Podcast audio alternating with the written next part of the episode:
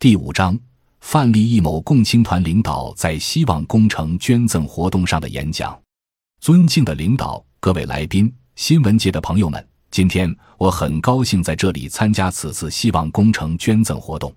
我谨代表共青团成城省委、成城省实施希望工程领导小组，对成城公司的义举表示衷心的感谢。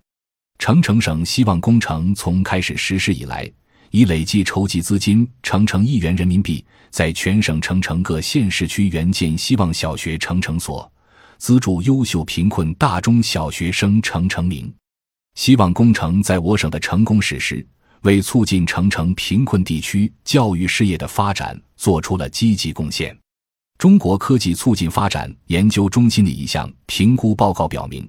希望工程已经成为我国社会参与最广泛、最富影响的社会公益事业。社会各界热心人士的关注支持，是成城希望工程蓬勃发展的推动力量。此次捐赠活动充分体现了成城公司及全体员工乐于奉献的高尚品质，体现了成城公司及全体员工以回报社会、奉献国家为理念的崇高企业精神。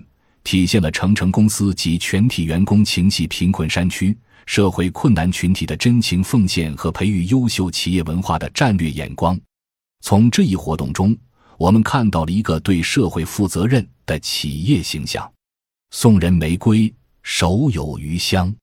面对我省成成万贫困中小学生、成成万贫困大学生需要救助，还有成成万平方米危旧小学校舍需要改造。为了人类共同美好的明天，我们殷切希望社会各界能够像成城公司一样，以实际行动关注和支持成城的希望工程。有句歌词：“只要人人都献出一点爱，世界将变成美好的人间。”我相信，只要社会各界都伸出援助之手，那么希望与光明必定点亮整个世界。谢谢大家。